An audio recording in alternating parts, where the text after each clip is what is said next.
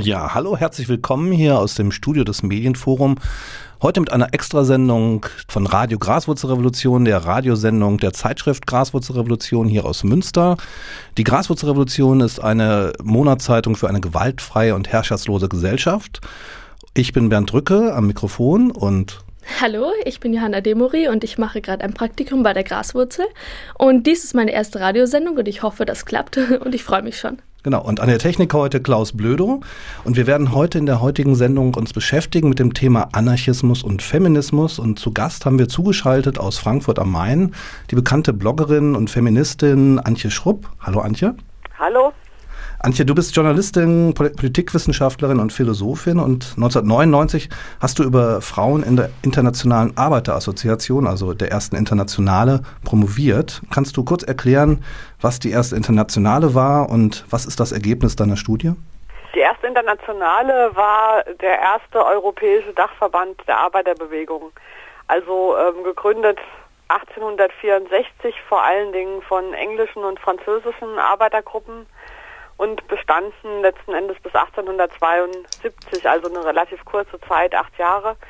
Und diese Internationale ist insofern interessant oder bekannt, berühmt, berüchtigt geworden, weil sich dort der ideologische Konflikt oder konzeptionelle Konflikt zwischen Marx und Bakunin abgespielt hat. Also die Frage, welche Richtung nimmt der Sozialismus, eine eher marxistische oder eine eher bakunistische, anarchistische.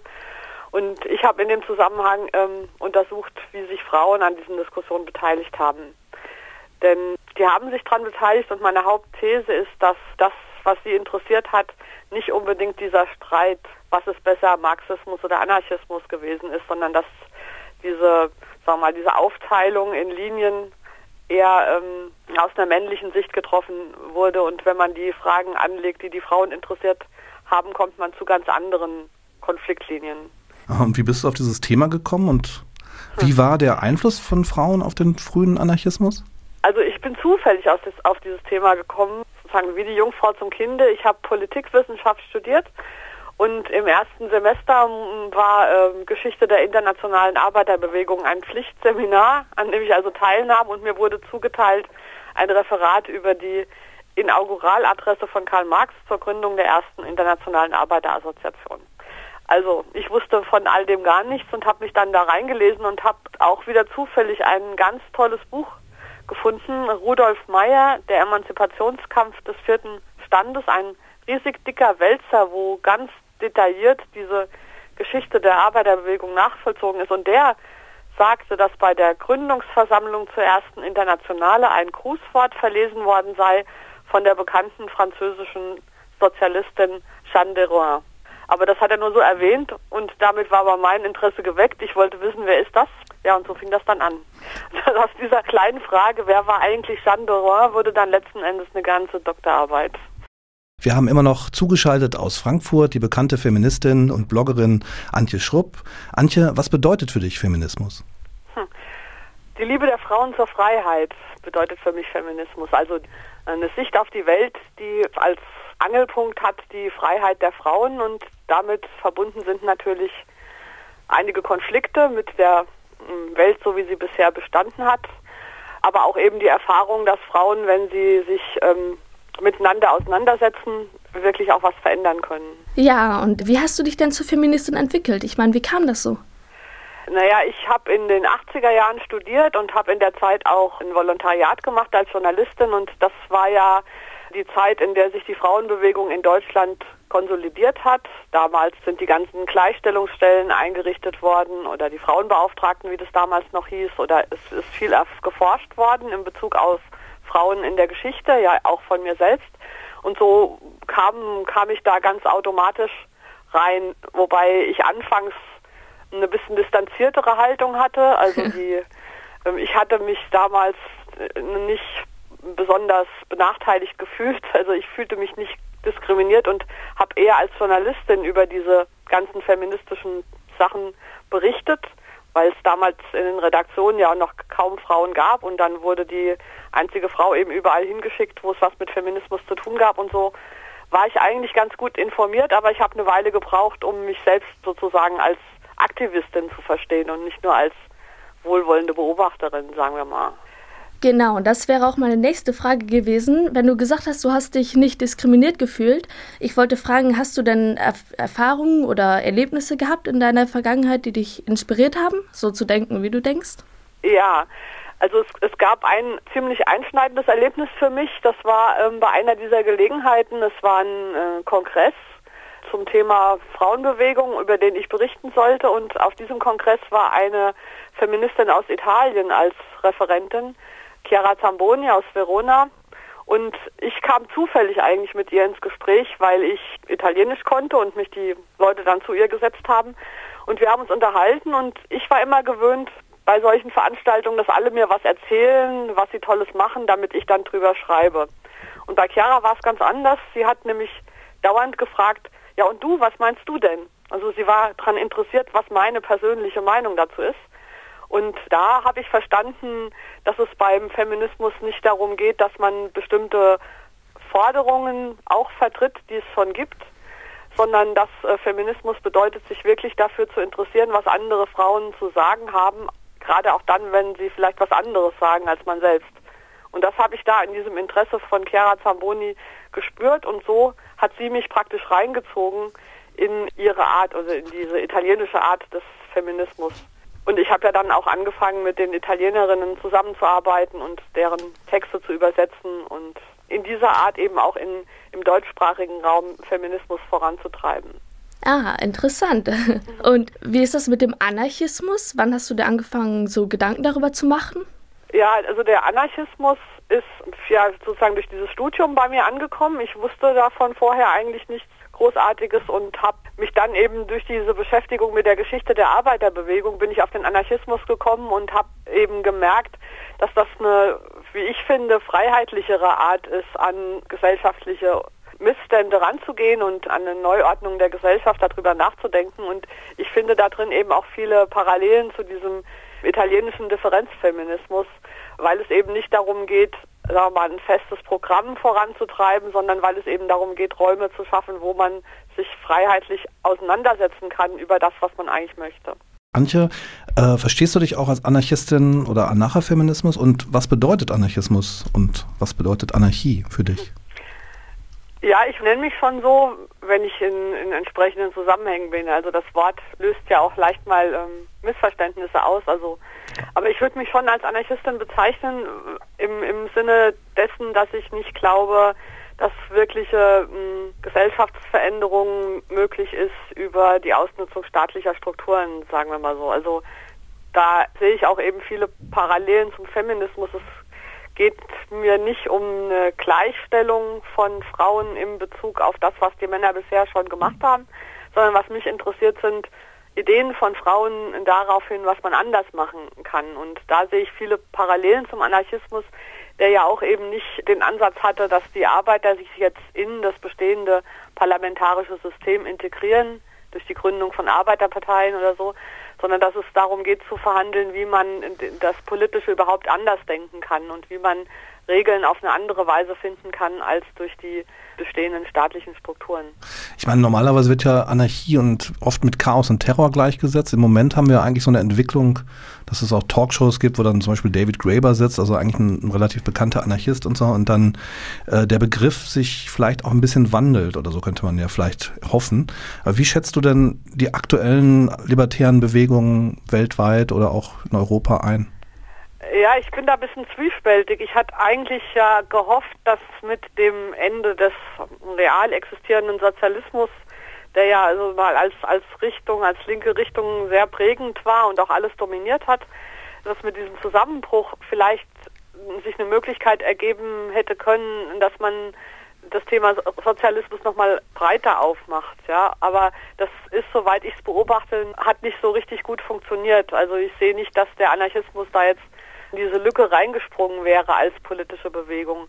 Aber mh, hm, ich glaube, dass doch bestimmte äh, Aspekte davon wirksam sind. Also zum Beispiel in der Commons-Bewegung oder auch in der Grundeinkommensbewegung. Da sind, sagen wir mal, mehr anarchistische Impulse drin, als es im starren Marxismus-Leninismus früher der Fall war. dass der Anarchismus immer so mit Bombenwerfen und Chaos und Gewalt in Verbindung gebracht wurde, ist auch schon die Folge einer eingeschränkten Sichtweise auf den historischen Anarchismus. Das ist zum Beispiel ein Ergebnis meiner Forschung gewesen, darüber durchaus schon inneranarchistische Auseinandersetzungen zur Zeit der ersten Internationale, wo auch von Frauen wie zum Beispiel Virginie Babet in Frankreich, in Lyon, durchaus auch Kritik daran geübt wurde, an diesen, sagen wir mal, umstürzlerischen, gewaltanwendenden Strategien. Wie lange beschäftigst du dich schon mit den beiden Bereichen Feminismus und Anarchismus? Naja, eigentlich jetzt wieder seit den 80er Jahren, seitdem ich da diese beiden äh, Stränge zusammengebracht habe. Und ich versuche das sozusagen so in, in andere Bewegungen reinzubringen. Also gerade auch im Zusammenhang mit der Frauenbewegung, da gibt es ja auch eine große Strömung von welchen, die sich erhoffen, durch Einfluss auf staatliche Mechanismen, sagen wir, die Situation der Frauen voranzutreiben. Gleichberechtigung oder ähm, Quotenforderungen sind ja solche Versuche oder die Installation von Gender Mainstreaming, das sind ja alles Versuche durch staatliche Interventionen die Situation der Frauen zu verbessern. Und ich sehe das kritisch und ja, interveniere dann auch immer, wenn da sich zu viele Hoffnungen gemacht wird, dass man durch die Einrichtung von ein paar Gleichstellungsbeauftragten substanziell was verändern könnte. Aber du siehst schon eine große Verbindung zwischen Anarchismus und Feminismus. Genau, also unter richtig verstandenem Anarchismus und richtig verstandenem Feminismus, richtig verstanden natürlich mit ironischen Anführungszeichen. Also es gibt natürlich auch unter Anarchisten viele, die weibliche Freiheit für nicht besonders an erster Stelle äh, sehen. Es gibt in allen gemischten Bewegungen und auch im Anarchismus auch welche, die frauenfeindlich sind. Also viele halten ja zum Beispiel Proudhon für einen Vordenker des Anarchismus und der war einer der krassesten Frauenfeinde, die die Welt je gesehen hat. Hm. Also wenn Proudhon Anarchist ist, bin ich keine Anarchistin, ja. Und äh, genauso äh, gibt es eben auch Richtungen im Feminismus, die diese Freiheitlichkeit nicht unbedingt sehen, der freien Auseinandersetzung und die glauben, Feministin zu sein bedeutet bestimmte Positionen zu vertreten und die nicht akzeptieren, wenn andere Frauen anders Sachen anders sehen. Ne? Ich meine, Proudhon war natürlich auch, ich meine, der hat, war natürlich historisch gesehen der erste, der sich selbst als Anarchist positiv bezeichnet hat, aber er selber war natürlich auch ein übler Antisemit und Frauenhasser. Also ich glaube, in Deutschland ist das auch, glaube ich, ziemlich Konsens unter den Anarchistinnen und Anarchisten. In Frankreich ist es vielleicht anders. Aber ich glaube, ansonsten spielt er ja keine Rolle mehr für die anarchistische Bewegung. Zumindest hierzulande würde ich das schon so sagen. Eigentlich. Ja, würdest du das so sagen? Also ich sehe nur, dass in jedem Buch Geschichte des Anarchismus nach wie vor Proudhon drin vorkommt und dann wird zwar so gesagt, ja, der war ein Frauenfeind und das war nicht so toll an ihm, aber ich glaube nicht, dass jemand, sagen mal, eine gute politische Theorie haben kann und gleichzeitig sozusagen wie so zufällig nebenbei auch noch Frauenfeind. Und was, was mir nicht genug passiert, ist, dass auch analysiert wird, diese Differenzen im Anarchismus. Also ich bin nicht jetzt ich, die sage, Proudhon war ähm, eigentlich kein Anarchist, sondern es war damals sogar so, dass viele Anarchisten, gerade aus der bakunistischen Richtung, anfangs nicht in die Internationale rein wollten, weil die eben in Frankreich so vom Proudhonismus dominiert gewesen ist. Mhm. Und da haben, sind wir, glaube ich, noch einfach mit dieser Gegensatz Marxismus, Anarchismus so ein bisschen drauf gepolt, dass wir sagen, alle, die nicht für Marx waren, waren dann irgendwie Anarchisten. Und das, das halte ich für falsch. Nee, klar, ich, ja, ich glaube, also ich meine, du findest auch bei Bakunin und so, das sind natürlich auch alles Machos gewesen, der im 19. Jahrhundert. Ich glaube auch, äh, da hat sich natürlich auch ein doch auch ein deutlicher Wandel, glaube ich, entwickelt. Ja, ja, ja, das schon, aber genau das reicht nicht, um Proudhon zu verstehen. Hm. Natürlich kann man sagen, auch Bakunin war irgendwie ein Macho, aber er hat egalitäre Positionen vertreten und er hat auch mit Frauen zusammengearbeitet, die das war nochmal anders gesehen haben als er. Hm. Also er war, sage ich mal, bei Bakunin könnte man schon sagen, der war sozusagen zeitgenössisch bedingt nicht unbedingt an der Spitze des Feminismus, weil das damals so war. Bei Proudhon war es so, dass er auch für seine Zeit extrem antifeministisch ja. war. Und das sind eben zwei unterschiedliche Sachen. Deswegen kann man das nicht so in einen, einen Topf werfen. Ja, ja und ich, ich, ich weiß nicht, also diese ähm, nur so eine reine Distanzierung von Proudhon reicht mir da nicht, sondern man muss schon sehen, dass diese Differenzen, diese, diese Fehlschlüsse bei ihm tiefer gehen. Ja. Auch in Bezug auf Familienbild und so weiter, ja. Das Gute ist ja, es war nicht zeitbedingt, sondern es gab damals eben schon wirklich Alternativen, die auch groß diskutiert worden sind und die eben in der in dem historischen Rückblick ein bisschen zu kurz kommen. Also wie wichtig es auch im frühen Anarchismus war, neue Familienmodelle zu diskutieren, das wird noch gar nicht genug berücksichtigt oder da gibt es auch noch viel, wo sich der Anarchismus heute positiv drauf beziehen könnte an Vordenkerinnen und Vordenkern. Und jetzt möchte ich mal von dir wissen, Antje, wie sieht denn dein Alltag aus? Mein Alltag, der sieht äh, eigentlich jeden Tag ein bisschen anders aus. Ich sitze viel am Schreibtisch, aber ich bin auch viel in der Redaktion, im Büro oder reise rum und besuche Konferenzen oder halte Vorträge oder netzwerke mich feministischerweise. Ja, also ich habe gar nicht so einen einheitlich geregelten Tagesablauf, sondern entscheide das eigentlich so von Tag zu Tag neu. ja, das kann man auch verstehen. Bei deinen Recherchen über dich ist mir aufgefallen, dass du für die evangelische Frankfurt, also die Kirchenzeitung, ähm, schreibst.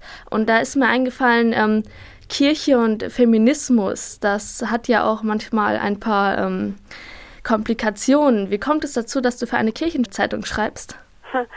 Also ich habe ja mal Theologie studiert auch ursprünglich und wollte früher mal Pfarrerin werden, habe dann aber relativ schnell gemerkt, dass ich eben nicht für die Kirche sprechen will, aber äh, ich habe kein Problem, für die Kirche zu arbeiten. Also ich würde schon sagen, dass ich fromm bin, aber das ist, löst normalerweise genauso viele Missverständnisse aus, wie wenn ich sage, ich bin Anarchistin. Von daher ähm, geht es für mich zusammen, aber ich sehe, dass es für viele Leute nicht zusammengeht.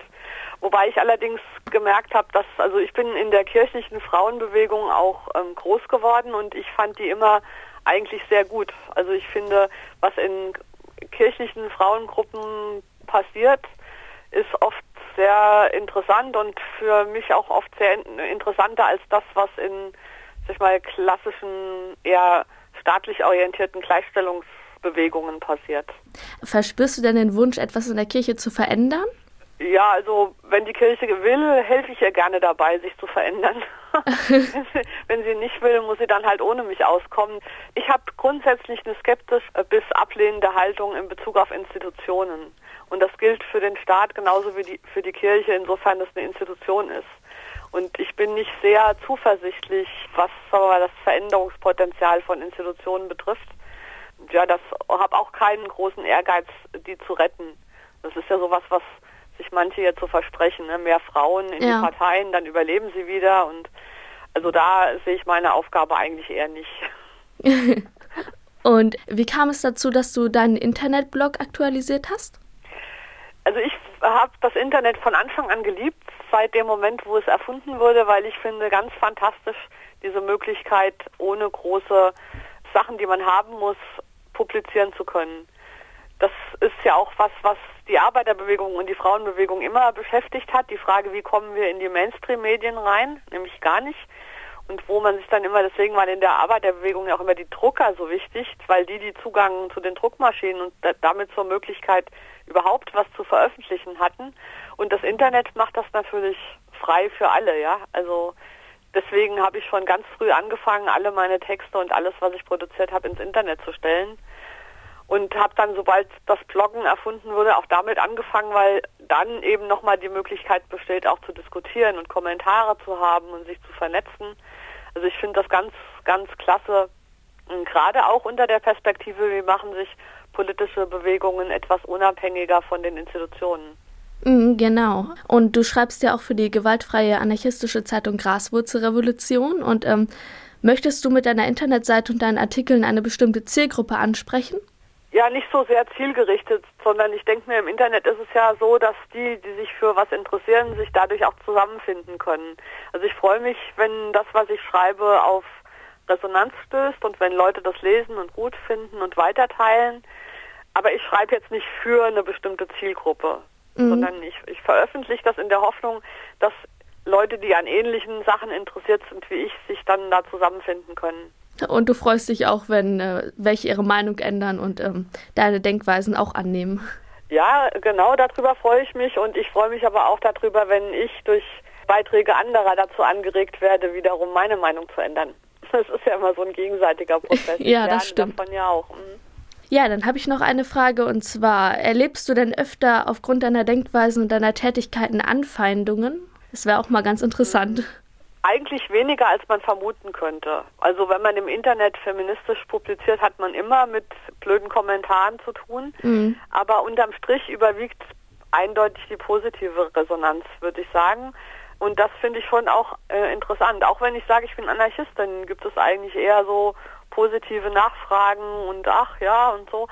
Im Internet mache ich allerdings auch eine sehr rigide Kommentarpolitik. Also Leute, die sich unhöflich ausdrücken oder die, wo mir der Ton nicht gefällt ja. oder die unsachlich sind, die lösche ich auch weg, mit denen setze ich mich gar nicht auseinander. Und dann bleiben ja automatisch die interessanteren Leute übrig. genau. genau. Die Radio Graswurzelrevolution Sendung hört ihr gerade. Und zugeschaltet aus Frankfurt ist immer noch Antje Schrupp. Antje, du hast in der März-Ausgabe der Graswurzelrevolution, der Nummer 377, einen Leitartikel geschrieben zum Thema Aufschrei, also zu dieser antisexistischen feministischen Kampagne und hast sie dann eigentlich auch als, ja, im Grunde als Vorboten einer neuen Art gesellschaftlicher Debatte beschrieben. Kannst du dazu was sagen? Ja, ich fand die, äh, diese Aktion sehr interessant, weil das gezeigt hat, wie Thema unter den Bedingungen des Internet diskutiert werden kann so dass gerade unterschiedliche Perspektiven daraus sichtbar werden. Also es gab ja nicht die eine Aufschreiposition, sondern es war ja der, die Möglichkeit, dass viele Frauen von ihren Erlebnissen äh, erzählt haben, dass viele Leute dazu geblockt haben. Die einen radikaler, die anderen ein bisschen mainstreamiger, die einen äh, kritisch dagegen, was dann wiederum andere dazu gebracht hat, diese Sachen zu widerlegen und ihre Sichtweise darzustellen. Und so ergab sich dann ein Gesamtbild, bei dem schon rauskam, dass Alltagssexismus ein wichtiges Thema ist und auch nach wie vor bestehendes Problem. Aber es gab eben nicht die eine äh, Initiative, die da ein Positionspapier zu erarbeitet hat oder die eine Forderung, hinter der sich alle versammeln mussten. Äh, und das finde ich toll, weil, weil so müssen meiner Meinung nach politische Diskurse sein. Und am Ende steht dann nicht ein Ergebnis, sondern am Ende steht eigentlich eine Gesellschaft, die ein Thema bearbeitet hat und alle sind hinterher ein bisschen woanders, als sie vorher waren, aber eben auch noch nicht an einem einheitlichen Punkt. Würdest du sagen, das liegt auch daran, dass praktisch jetzt so die neuen Medien, also in dem Fall zum Beispiel Twitter und so, auch einfach neue Möglichkeiten schaffen, um solche Kampagnen überhaupt ja, zu starten und zu verbreiten? Mhm. Ja, genau. Und eben Möglichkeiten, die an den etablierten Institutionen vorbeigehen. Also bisher wurden politische Kampagnen ja immer von irgendjemandem gestartet, irgendeiner NGO oder irgendeiner Partei, ja. Und jetzt war es eben so, dass eine ähm, Frau oder zwei im Gespräch nachts die Idee hatten, wir könnten dieses Hashtag machen und ob dann diese Aktion groß wird, das entscheidet kein Gremium irgendwo, sondern das entscheidet sich daran, ob die vielen anderen irgendwie darauf eingehen oder ob sie das eben links liegen lassen. In dem Fall hat es halt bei vielen den Wunsch ausgelöst, sich daran zu beteiligen. Und deshalb ist es so groß geworden. Also obwohl niemand sich das ausgedacht hat als Kampagne. Ja, vielleicht noch ein paar Fragen zu deiner Person. Also du hast ja 2007 zusammen mit anderen das Internetforum für Philosophie und Politik beziehungsweise Weiterdenken gegründet und zusammen mit äh, Dorothee Markert und äh, hast du Bücher der italienischen Feministin der Gruppe Libreria del Donne di Milano und der Philosophiengruppe Diotima übersetzt. Kannst du dazu etwas sagen? Ja, das sind die, von denen ich anfangs schon berichtet habe. Also Chiara Zamoni ist eine davon, Luisa Moraro die äh, eben diesen Differenzfeminismus italienischer Art vertreten und damit eben nicht meinen, dass man jetzt irgendwie über irgendwelche angeblichen biologischen Unterschiede zwischen Frauen und Männern nachdenkt, sondern die damit meinen, dass die weibliche Differenz eingebracht werden soll in eine äh, bestehende politische Richtung und die dann sozusagen positiv zum Hebel machen, dass Frauen bisher ausgeschlossen waren aus diesen Institutionen. Und das spricht mich eben sehr an, weil äh, auch von dieser Perspektive, von dieser weiblichen Perspektive des ausgeschlossen gewesen sein, gibt es nochmal einen anderen Blick auf das, was alle so für selbstverständlich halten, wie zum Beispiel parlamentarische Demokratie. Ja. Und das neueste Buch von Diotima, das wir übersetzt haben, heißt, hat ja den Titel Macht und Politik sind nicht dasselbe. Und da beobachten sie eben, dass das, was wir so normalerweise unter Politik verstehen, nur noch diese Machtinstitutionen, Parteien, Politik ist. Und die sagen, eigentlich ist Politik was anderes, nämlich dort, wo Menschen sich austauschen darüber, wie sie die Welt haben wollen und welche Regeln da gelten sollen. Das ist Politik. Und so Macht Strategien behindern das eigentlich oft eher, als sie das fördern. Und von daher eben auch nicht zu sagen, Frauen übernehmt jetzt auch diese Machtpositionen, sondern zu überlegen, wenn wir jetzt diese Machtpositionen bekommen, und das ist ja zunehmend der Fall, wie handeln wir dann da? Nicht indem wir uns einfach anpassen an die Spielregeln, so wie sie da immer schon gegolten haben, sondern indem wir eine Praxis finden, wie wir auch innerhalb dieser Strukturen nochmal dem, was wir eigentlich wollen, treu bleiben können. Ja, jetzt mal vielleicht mal aus, gehen wir mal in eine andere Region der Welt und nach Russland. In Moskau gab ja, gab es ja eine sehr aufsehenerregende Aktion von Pussy Riots, die also in der größten russischen Kirche ein zweiminütiges Punklied gesungen haben und dort den Klerus und äh, das Putin-Regime und die Verflechtung von beiden stark kritisiert haben in diesem Lied. Dafür sind zwei Aktivistinnen zu zwei Jahren äh, ja, schwerer Haft verurteilt worden und andere werden im Grunde auch kriminalisiert und das ganze Projekt Pussy Riots, also diese feministische Band, wird kriminalisiert. Wie schätzt du das ein und was sagst du dazu? Ja, ich, ich denke, natürlich eine skandalöse Geschichte, die da passiert ist. Ich äh, frage mich aber, wie singulär die ist. Also ich denke mir, dass mal in vielen diktatorischen Regimes auf der ganzen Welt ständig Menschen für relativ harmlose politische Interventionen gefangen genommen werden oder sonst irgendwelchen Repressalien ausgesetzt. Und das Symptomatische ist, dass dieser Fall eben so eine Welle ausgelöst hat. Ja, das, das finde ich einerseits gut, andererseits weiß ich nicht, wie tiefgründig das ist. Ich kenne jetzt die Situation in Russland zum Beispiel gar nicht so genau und kenne auch Pussy Riot eigentlich nur aus den Medien, ja. Mhm. Und frage mich so ein bisschen, warum Leute, die vielleicht hier sich über wenig aufregen oder auch wenig selbst machen, dann ja ist so ein bisschen auch die eigenen Wünsche und Fantasien da auf diese Pussy Riot Sache projizieren. Ja. Das hat was, aber es ist jetzt finde ich nicht so bedeutend, weil es eben vergleichbare Sachen leider ganz viele gibt. Ja, vergleichbar ist ja vielleicht auch, sind ja auch die Aktionen, also ich meine, es ist ja im Grunde eine Menge, kommt ja auch aus Osteuropa an neuen feministischen Bewegungen und Aktionen. Also nehmen wir mal zum Beispiel Femen, die Gruppe, die ja eben äh, jetzt auch zum Beispiel in Deutschland seit neuestem auch aktiv sind, die im April bei dem äh, Besuch von Putin auf der Hannover Messe auch eine sehr aufsehenerregende Aktion gemacht haben. Wie schätzt du diese Aktionsform ein auf der einen Seite, aber eben auch solche neuen feministischen, antisexistischen Bewegungen wie Femen und andere? Ja, also der Feminismus, das, das wird daran deutlich und das finde ich gut, ist eben sehr differenziert und auch zum Teil kontrovers untereinander mir persönlich liegen sozusagen nackte Busenproteste nicht so sehr, weil ich der Meinung bin, dass man auf diese Weise immer doch auf diese sexistischen Klischees anspielt und dann natürlich auch eine Aufmerksamkeit in der Presse erregt, einfach nur weil, weil eben diese Nacktheit da mit dabei ist. Das ist nicht mein Stil, sag ich mal. Aber ich kann akzeptieren, dass andere das das machen. Ja, ich finde gut, wenn viele unterschiedliche feministische Aktionen passieren. Problematisch fand ich aber den Protest vor der Moschee. Also diese ähm, problematisch für Themen bei mir äh, für mich da, wo sie sich nicht gegen das Patriarchat richten, sondern indem sie für andere Frauen sprechen, in dem Fall für die angeblich so unterdrückten Musliminnen. Das ist total schräg. Also Kann, kannst du da genau, genau so sagen? Ich glaube, die meisten Hörerinnen und Hörer. Ja, also naja, die haben nicht. ja vor einer Moschee und zwar auch noch vor einer Ahmadiyya-Moschee ähm, diese Aktion gemacht also die Ahmadiyya ist jetzt eine Richtung im Islam, die relativ frauenfreundlich sind und wo es viele Feministinnen auch gibt. Und äh, da haben sie dann sich selbst auch ein bisschen islamisch verkleidet und sozusagen dem Islam pauschal Frauenfeindlichkeit vorgeworfen. Und das geht nicht angesichts der Tatsache, dass wir ja auch gleichzeitig momentan eine, eine starke muslimische feministische Welle erleben. Also auch die, die, die Musliminnen äh, haben sich dann ja auch gleich dagegen geäußert und haben dann sich davon distanziert. Also auch im Islam gibt es eine, gerade ein ansteigendes feministisches Bewusstsein. Und ich finde immer nicht, dass sich das gegeneinander ausspielen sollte. Ich bin immer dafür, wenn Frauen mit verschiedenen feministischen Positionen kontrovers diskutieren und sich streiten. Aber ich bin völlig dagegen, wenn dann die einen Frauen beanspruchen, für alle Frauen auf der Welt zu sprechen. Also Femen finde ich gut, solange sie über ihre Situation, meinetwegen in Osteuropa oder so, sprechen und da die angemessenen Aktionsformen finden. Aber ich finde nicht, dass eine Feministin für alle Frauen sprechen kann. Und schon gar nicht, wenn diese anderen Frauen was anderes sagen. Ja. Welche Perspektiven von Feminismus und Anarchismus siehst du allgemein?